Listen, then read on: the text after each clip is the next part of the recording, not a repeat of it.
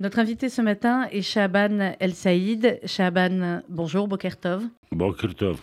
Merci beaucoup d'être euh, avec nous. Vous êtes le père d'Hicham El Saïd, qui est aux mains du Hamas depuis plus de huit ans dorénavant. Vous êtes en France pour parler avec d'autres familles d'otages qui, euh, eux, ont été kidnappés le 7 euh, octobre.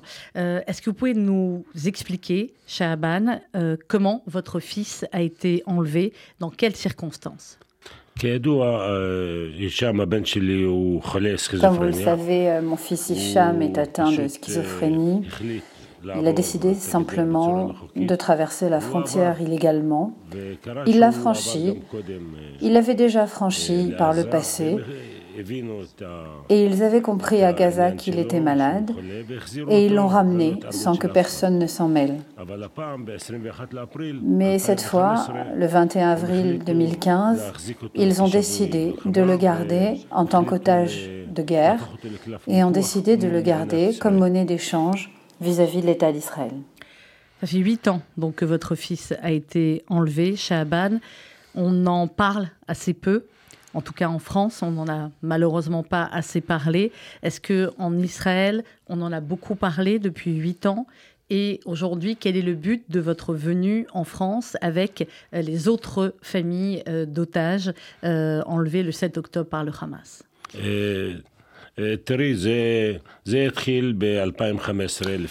Cela a commencé en 2015, il y a huit ans et demi. Nous avons essayé de régler le problème par nous-mêmes pendant les deux premières années. En vérité, nous avons demandé au pays de nous en laisser l'occasion et ils nous ont laissé faire. Nous avons parlé avec plusieurs notables qui règlent les problèmes entre nous et les autres. Il est connu que les gens, particulièrement dans le sud de Gaza, sont des bédouins, comme ceux du Negev. Ce sont les mêmes gens, les, mêmes que les bédouins du Negev. Et il y a entre eux des, des liens spécifiques. Quand il y a des conflits entre les familles, on implique des notables. C'est la coutume chez les Bédouins.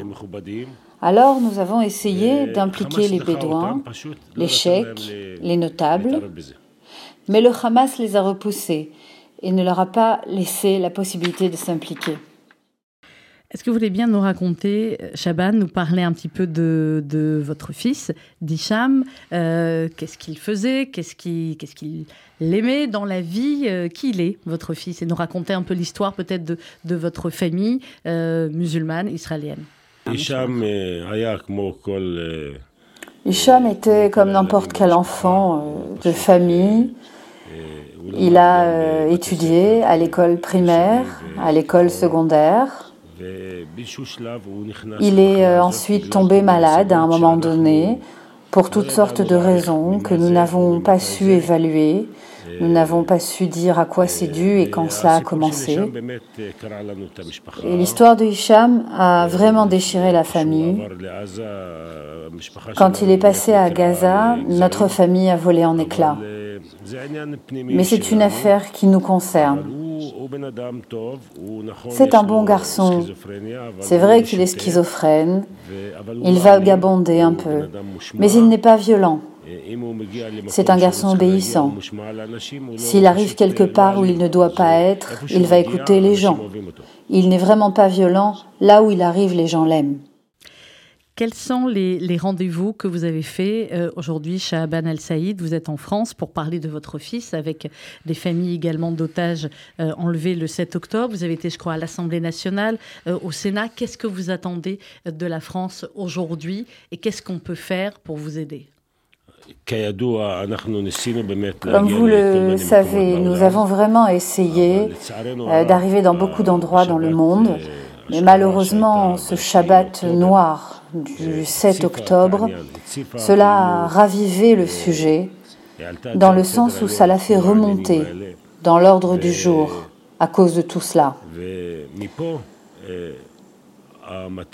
À partir de là, le collectif des otages qui a été créé chez nous en Israël fait un travail formidable et nous a arrangé des réunions avec des parlementaires, des sénateurs et des gens du gouvernement. Et nous sommes si surpris de leur accueil et de l'intérêt qu'ils nous portent. Et aussi l'ancien Premier ministre, dont j'ai oublié le nom, est venu aujourd'hui. C'est lui qui est venu nous voir, nous n'avons pas été le voir. Et nous voulons remercier vivement tous les dirigeants français, tous, les parlementaires, les sénateurs, ils nous ont tous très bien reçus, nous ont écoutés et nous leur en sommes très reconnaissants. Shaban, vous vivez en Israël, vous êtes musulman, israélien, bédouin. Est-ce que c'est difficile pour vous de parler depuis le 7 octobre? Et si vous aviez un message à envoyer en France, certains politiques mélangent tout, euh, ne comprennent pas, euh, ne comprennent pas la différence entre un mouvement terroriste islamiste et les musulmans israéliens, heureux et fiers d'être israéliens. Vous auriez quoi à leur dire comme message?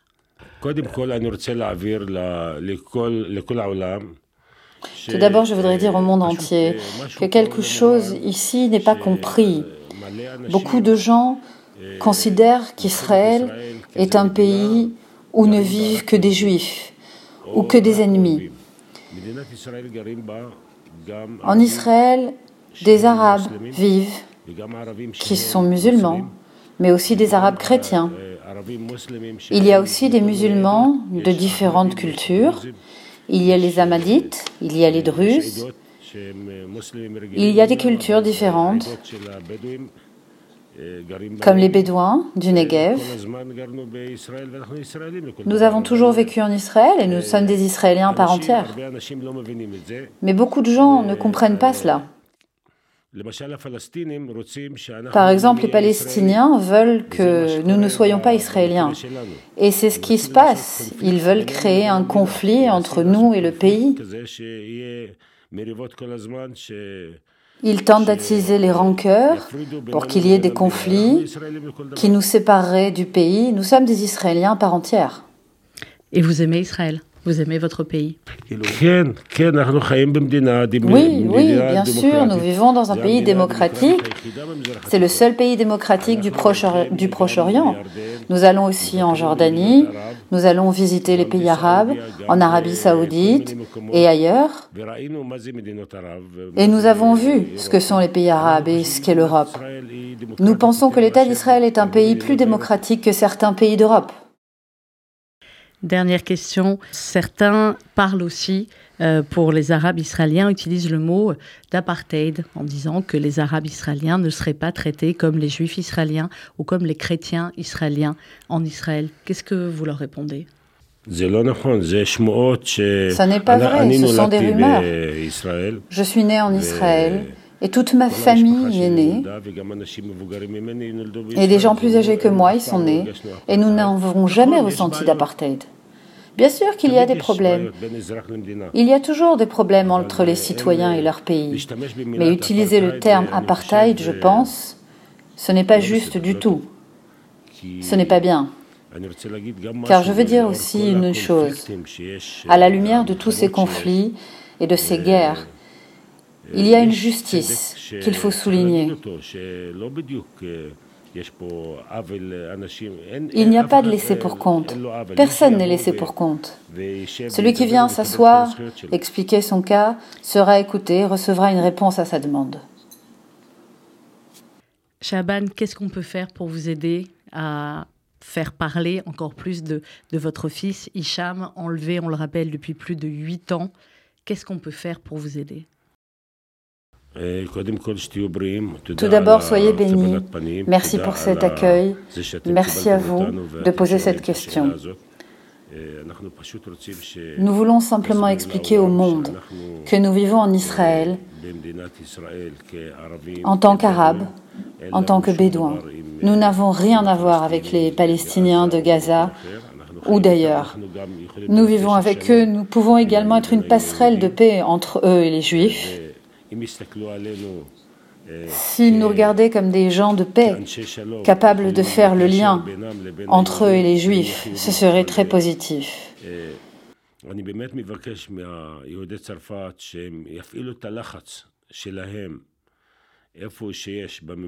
Je demande vraiment aux Juifs de France de mettre la pression sur les dirigeants. Où que j'ai été, je l'ai dit, qu'ils essayent de, de, répondre à nos demandes.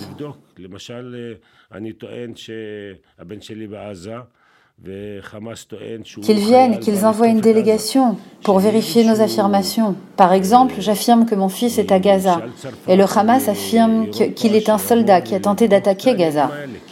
Que les dirigeants français et européens viennent vérifier ces choses-là car les institutions internationales ne travaillent pas. La Croix-Rouge, par exemple, n'a pas la force vis-à-vis de Gaza. Cela fait des années que nous leur avons demandé des informations sur notre fils et ils n'y arrivent pas. Si vous pouvez influencer le gouvernement français, qu'il envoie des gens objectifs pour vérifier nos affirmations des deux parties, et ainsi ils découvriront la vérité et justice nous sera rendue. Merci beaucoup, Shaban El Saïd. Todaraba. Je rappelle que vous êtes le père d'Hicham El Saïd, enlevé par le mouvement terroriste Hamas en 2015. Et on espère la libération d'Hicham. Et à ce moment-là, vous revenez avec lui.